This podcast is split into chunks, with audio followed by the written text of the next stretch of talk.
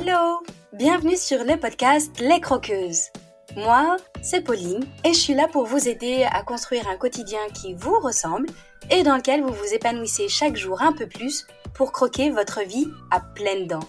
Dans les épisodes, seul ou avec mes invités, je vous partage des réflexions, des astuces, des inspirations et des outils pour vous remettre en mouvement. Le tout avec ma bonne humeur et beaucoup de pétillance, comme d'habitude. Allez, c'est parti, préparez-vous, on y va. Aujourd'hui, on aborde un sujet qui m'anime énormément, qui est présent dans tous les choix que j'ai faits personnellement et aussi aujourd'hui dans le métier passion que j'ai la chance d'exercer, c'est être femme, ça veut dire quoi? Et c'est pour moi d'autant plus d'actualité que je reviens tout juste d'un rassemblement de 70 femmes, et ouais, c'est beaucoup, avec des femmes de tous les profils, de tous les horizons, de toutes les tailles, de toutes les personnalités. Il y avait tellement de diversité, et en même temps on avait tout ce point commun d'être femme. Et c'est bien ça qu'on va développer ensemble aujourd'hui parce que c'est pas toujours évident de comprendre ce que ça veut dire et de mettre des mots dessus. Et avant de commencer, j'ai vraiment envie, pour moi c'est hyper important de rappeler qu'il s'agit ici de réflexion personnelle et de mes explorations à moi, mais qu'en aucun cas je prétends détenir la vérité, que j'ai pas de conseils à donner, et surtout, surtout que c'est un sujet qui est tellement vaste que je suis loin d'en avoir fait le tour et qu'il me faudra encore, j'en suis persuadée, le reste de ma vie pour en comprendre la totalité peut-être des facettes, ou en tout cas un bon paquet de ces facettes.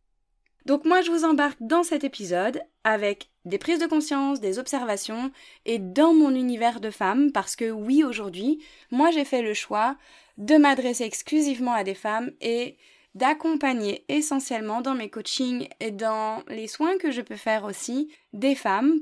Donc je vous embarque dans mon univers, dans tout ce que j'ai pu observer, dans toutes les prises de conscience que j'ai pu faire et je serai hyper heureuse d'avoir vos retours après avoir écouté l'épisode. Parce que régulièrement, je reçois certains de vos messages après avoir écouté un épisode et ça me fait toujours hyper plaisir. Et justement, l'interview avec Morgane, c'était l'épisode précédent, j'ai eu ce message de Nix qui disait J'ai adoré l'interview avec Morgane. J'avais du mal à comprendre le fait qu'on peut aimer son enfant, mais qu'on n'aime pas le rôle de maman. Et aujourd'hui, j'ai réussi à comprendre, du coup, merci.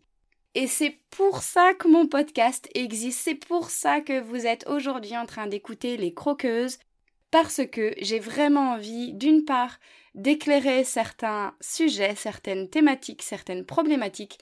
J'ai envie aussi d'apporter peut-être un autre regard sur les choses. J'ai envie d'inspirer et j'ai envie que ce podcast serve aussi à s'accepter peut-être un peu plus dans nos particularités et dans nos chemins de vie différents. Alors merci à toutes pour tous vos retours et j'attends ceux en lien avec l'épisode du jour.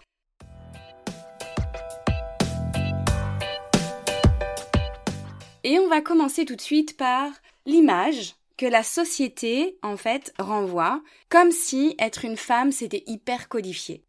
Je sais pas si vous avez remarqué, mais Aujourd'hui, dans la société, il y a une image assez précise de comment la femme doit être, à quel code est-ce qu'elle doit correspondre. Parce qu'on nous apprend dès toute petite la majorité du temps à être sage, à être belle, à pas exprimer nos émotions trop fort, à pas parler trop fort, à pas rire trop fort, à pas courir trop vite, etc.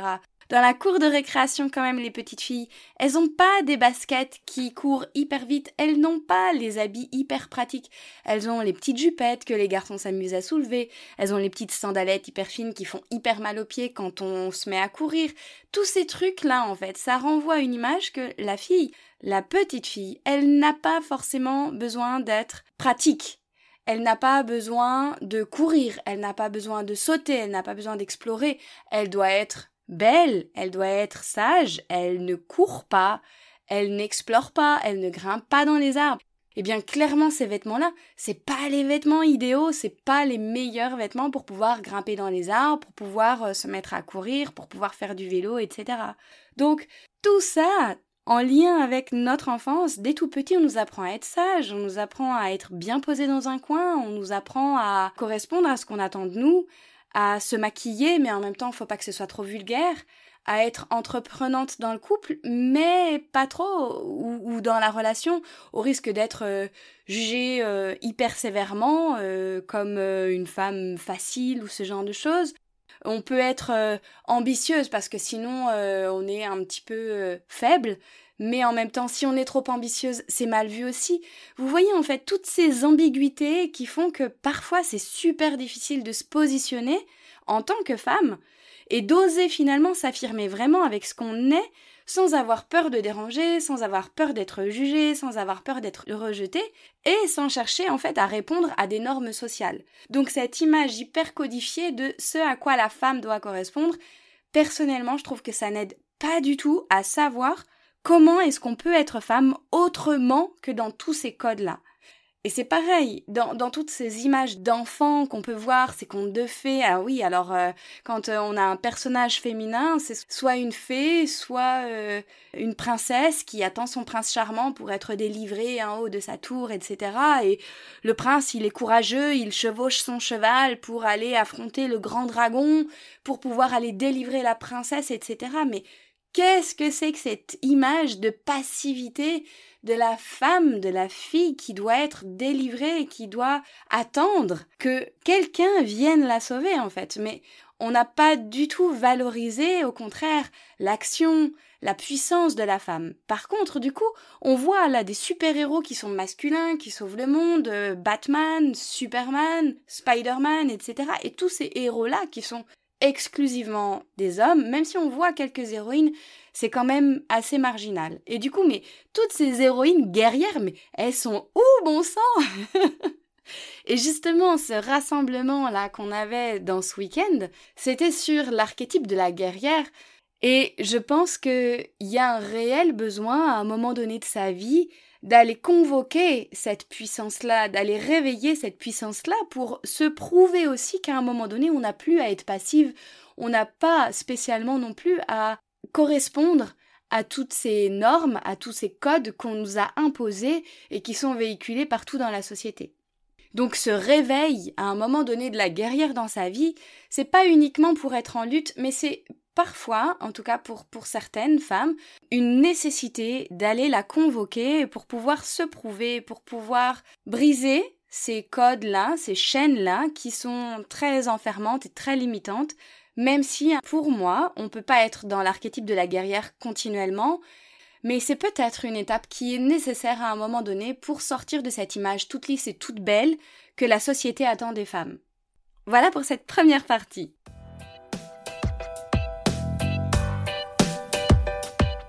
Dans le deuxième point que j'ai envie de soulever, c'est aussi le rapport à son corps. C'est l'image que la société véhicule du corps de la femme, de ce corps euh, parfait, de toutes les retouches qui sont faites, que ce soit sur une photo du visage, que ce soit sur une photo du ventre, sur une photo de cuisse, où on efface les marques de la cellulite, où on efface les bourrelets, où on efface les rougeurs, où on efface l'acné, où on efface les rides, où on, on efface toutes les marques justement qui font qu'on est, que le temps a passé sur nous et qu'on a accumulé des expériences et des marques qui nous rendent encore plus uniques en fait cette recherche de lisse, de perfection, en fait, je trouve ça euh, profondément déprimant. Et donc forcément, énormément des femmes que j'accompagne posent un regard hyper critique et dévalorisant sur leur corps. J'ai même fait une très très belle rencontre récemment qui m'a marquée avec cette idée d'une femme qui ne se reconnaît pas quand elle se regarde dans la glace en fait parce que elle n'a pas l'impression que c'est elle, elle n'a pas l'impression que c'est son corps, elle n'a pas l'impression d'être elle-même aux commandes de son corps, elle n'a pas l'impression d'être incarnée dans son corps. Et pour moi, cette dissociation entre son âme, son être profond, son, son cœur, peu importe comment on l'appelle, et son corps, il y a pour moi une grande responsabilité de la part de ces magazines, de ces images que l'on peut voir alors que pour moi, toutes nos différences au niveau du corps, elles devraient juste être sublimées et mises en valeur. Quand on voit au mois de février, au mois de mars, tous ces magazines qui prônent le summer body, qui prônent tous ces compléments alimentaires Et c'est quasiment que des images de femmes qu'on voit, on ne voit pas, ou presque, des images de corps d'hommes qui devraient prendre euh, des compléments alimentaires pour euh, stopper les, les, grignotages, pour euh, avoir un ventre plat, etc. En fait, c'est quasiment exclusivement des images de femmes qui nous montrent que sur la plage, on doit être comme ci ou comme ça, on doit avoir un corps comme ci ou comme ça, ou que sinon on doit le cacher, ou que sinon on doit maigrir, ou que sinon on doit prendre des compléments alimentaires, etc. parce que on n'a pas le droit d'être comme on est. Donc en fait, pour moi, l'image que l'on a de son corps correspond aussi en fait à l'image qu'on a de nous-mêmes et à l'estime qu'on a de nous-mêmes. Moins on apprécie son corps, moins on s'aime soi, moins on accepte son corps, moins on s'accepte soi aussi. Être femme, il y a vraiment cette idée de reconnexion, d'acceptation, de reconnaissance et d'observation de son corps. Qui parmi nous a déjà pris le temps de s'observer pendant des heures dans la glace, non pas pour se critiquer, non pas pour se juger, non pas pour rentrer le ventre, etc., mais juste en observant les parties de notre corps pour les voir telles qu'elles sont en fait.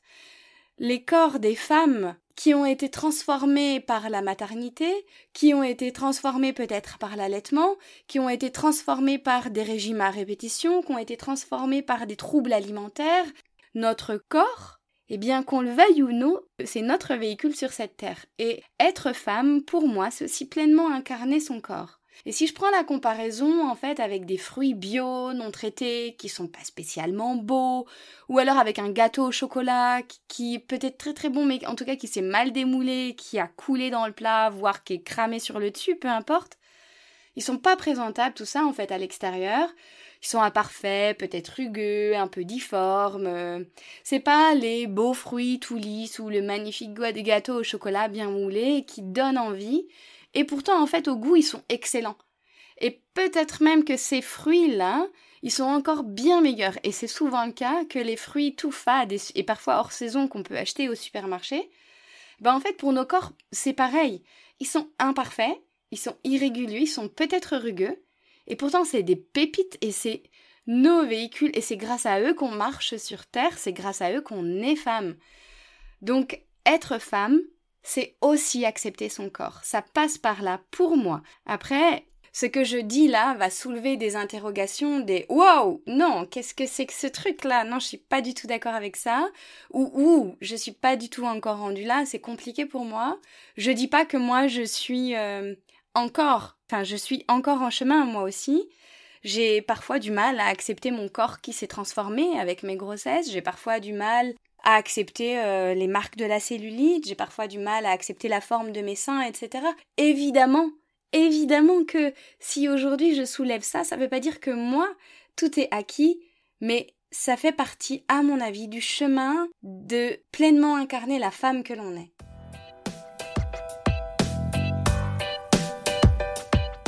Dans le point numéro 3, j'ai envie vraiment de faire le parallèle entre est-ce que être femme, ça veut dire être belle? Pas forcément. Être femme, c'est pas forcément être belle en lien avec tous ces critères de beauté dont je parlais tout à l'heure. Mais pour moi, il y a un véritable lien avec la beauté, ça c'est évident. Et je le vois en fait dans tout ce que je fais, dans tous mes accompagnements, les femmes, elles savent voir le beau et elles savent le sublimer. Parce qu'en en fait, la force intuitive de la femme, elle est hyper grande. Quand elle est face à quelque chose, quand elle est face à quelqu'un, généralement, s'il n'y a pas d'abord un rejet parce que l'autre fait miroir d'une blessure peut-être qu'on a à l'intérieur de nous, eh bien, s'il n'y a pas ça, on sait voir le beau chez l'autre, on sait voir l'essence des choses et aller à la rencontre de la beauté qui est présente dans chaque être vivant, dans chaque élément, dans chaque personne. Mais par contre, ce qui est très très surprenant, c'est qu'il y a encore un énorme chemin entre ce que je sais voir de beau chez l'autre et ce que je vois de beau chez moi en fait. C'est encore bien souvent difficile pour les femmes, elles, de se voir belles, de voir la beauté qu'elles portent en elles, de voir le beau en elles. Et pour moi, c'est encore parce qu'il y a des grosses blessures qui sont à penser, des blessures en lien avec le féminin évidemment. Mais du coup, cette notion de beauté, elle est extrêmement liée au fait d'être femme pour moi, mais dans une dimension qui n'est pas celle qui est véhiculée par toutes ces images dont je parlais tout à l'heure. C'est pas la beauté parce que euh, j'ai mis un trait d'eyeliner, c'est pas la beauté parce que j'ai mis du fard à joues, c'est pas la beauté parce que j'ai une super robe qui m'a coûté super cher. C'est la beauté même des choses. C'est quand on voit une fleur, même si elle a des épines, même si elle a peut-être euh, une mauvaise odeur, on sait voir le beau dedans et je pense qu'on sait voir aussi en lien avec la création en fait, la, force de vie qu'il y a dedans.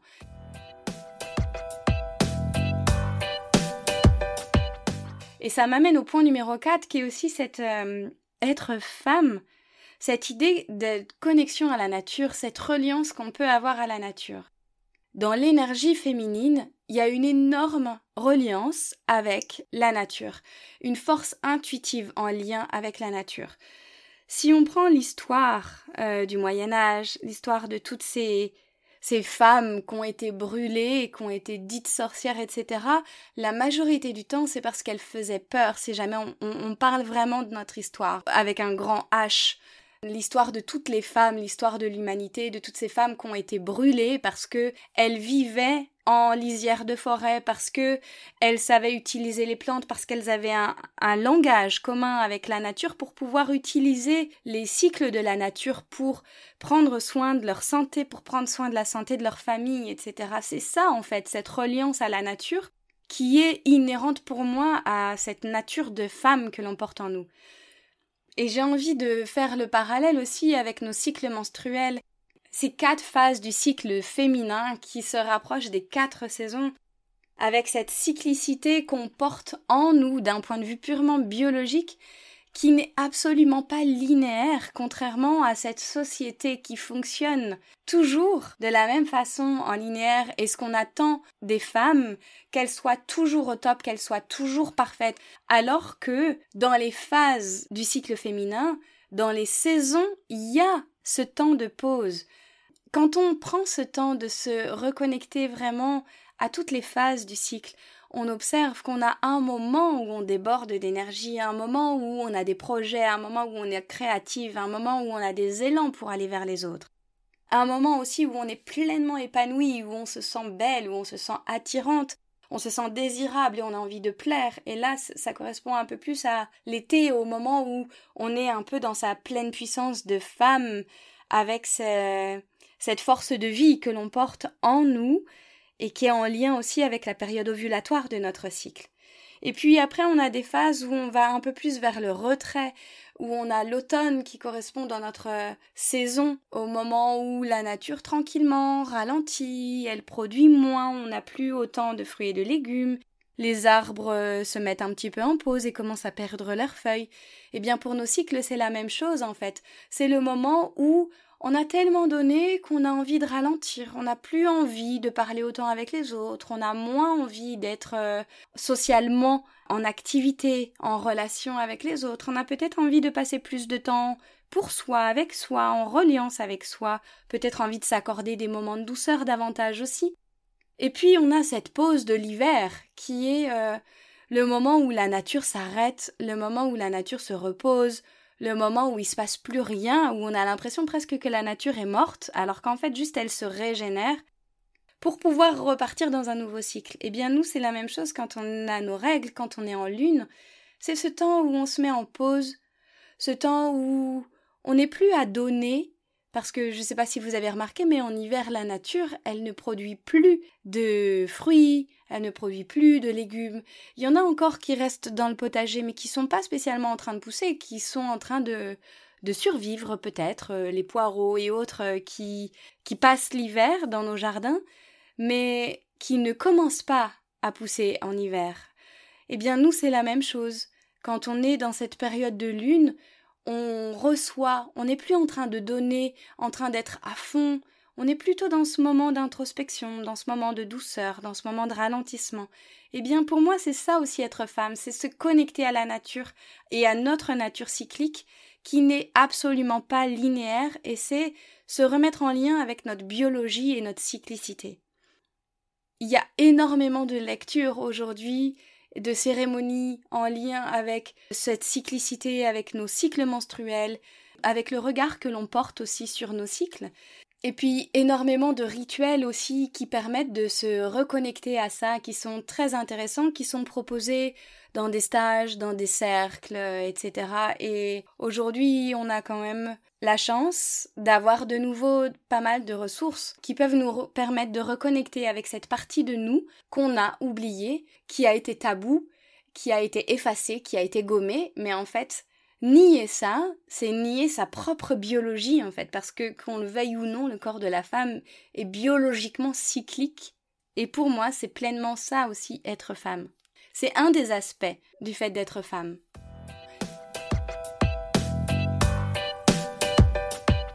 Et le cinquième et dernier point que j'ai envie d'aborder, c'est en fait tous ces espaces de sororité aujourd'hui qui renaissent. J'ai envie de, de, nous questionner ensemble de pourquoi est-ce qu'ils sont si importants, pourquoi est-ce qu'aujourd'hui on en voit de plus en plus partout qui émergent, qui renaissent. Pour moi, en fait, ces espaces-là sont essentiels pour se retrouver, pour se reconnecter aux autres, en fait. C'est comme si, en, faisant ça, on rassemble des petits morceaux de soi qu'on avait oubliés, qu'on avait tués, qu'on ne voyait pas, peu importe, en fait. Mais le fait de se retrouver à plusieurs femmes, c'est aussi briser le silence, c'est parfois briser des tabous, c'est quand une femme aborde un sujet, ça va faire résonance en nous, ça va venir toucher quelque chose chez nous, ça va peut-être mettre le focus sur un élément qu'on n'avait pas encore vu et que là on est peut-être prête à voir, tous ces espaces de sororité, tous les stages de femmes, tous les cercles de femmes, je les vois vraiment comme des espaces de réconciliation.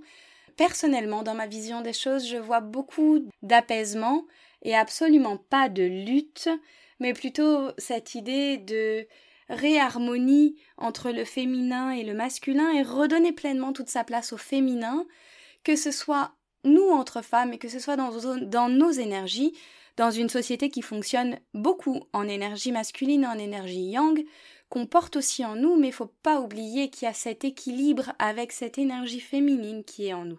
Donc pour moi être femme, c'est aussi retrouver tous ces espaces de sororité, tous ces moments où on va pouvoir connecter avec d'autres femmes, où on va pouvoir réconcilier ces parts de nous, parce que si je reprends l'histoire avec un grand H dont je parlais tout à l'heure, il y a énormément de rivalité, de méfiance, tout ça qui est né de cette période sombre de notre histoire de femmes.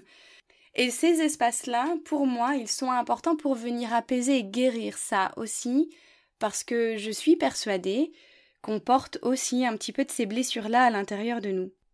Et donc quand on est dans ces espaces et qu'on admire une femme, c'est peut-être qu'on a envie de lui ressembler, qu'elle nous inspire, ou alors que, au contraire, ce qu'elle s'autorise elle, on aimerait tellement se l'autoriser mais on n'ose pas.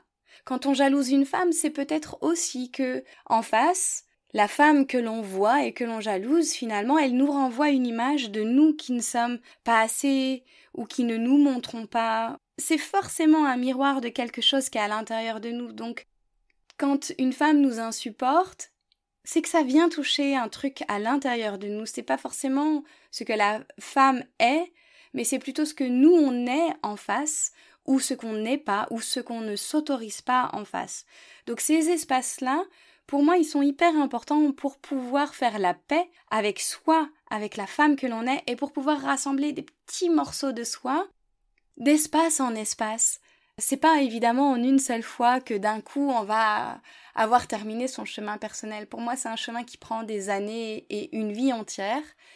Et au fur et à mesure qu'on va aller à la rencontre, qu'on va s'offrir un nouveau moment, qu'on va aller euh, dans une pratique encore plus loin peut-être, eh bien on va toucher des petits bouts de soi. Et c'est ce que je fais moi aujourd'hui depuis des années, et je suis émerveillée et surprise à chaque fois de tout ce qui s'ouvre et tout ce qui se réveille, malgré le fait que ça fait déjà des années que je suis en chemin comme ça, et pourtant ça continue. Justement, dans ce dernier rassemblement auquel j'ai participé, bah, c'est venu toucher encore des choses en moi qui m'aident à mieux me comprendre, qui m'aident à mieux connaître la femme que je suis, les mécanismes que je suis. S'il y a une femme en face de moi qui me met mal à l'aise, qu'est-ce qui se passe? Qu'est-ce que ça vient toucher? Quel est l'aspect de la femme que je suis que je ne m'autorise pas? Ou qu'est-ce que l'autre me renvoie pour que ça me mette mal à l'aise? Ou qu'est-ce qui m'inspire chez l'autre dans ce que je vois? Et comment est-ce que ça peut nourrir la femme que je suis aujourd'hui?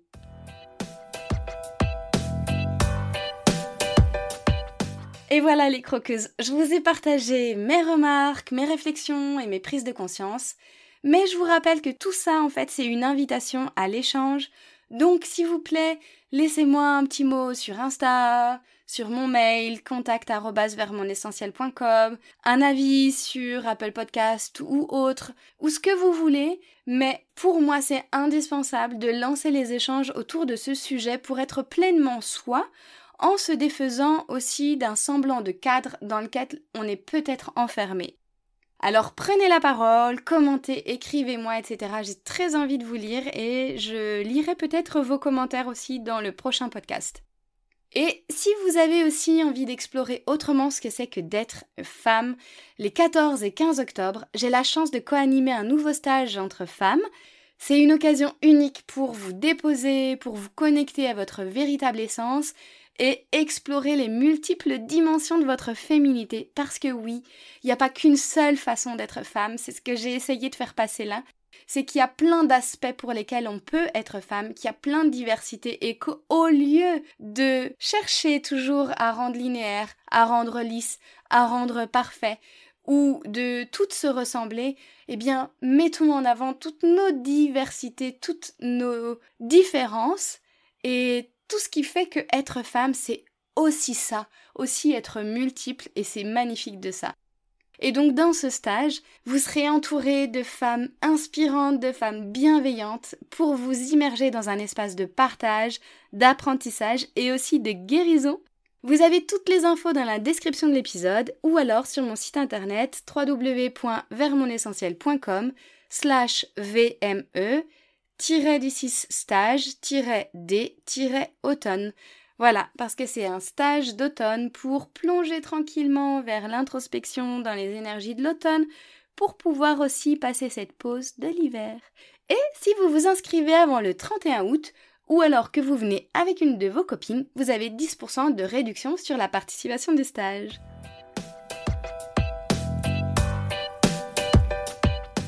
Je suis vraiment heureuse d'avoir ouvert cet échange aujourd'hui avec vous et maintenant j'attends de vous lire.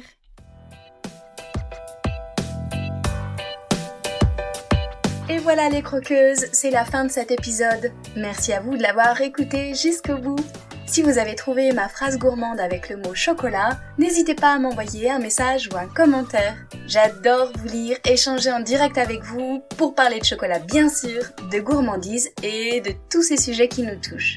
Et si vous ne savez pas de quelle phrase gourmande je vous parle, vous pouvez filer écouter mon épisode 0 dans lequel j'explique tout ça.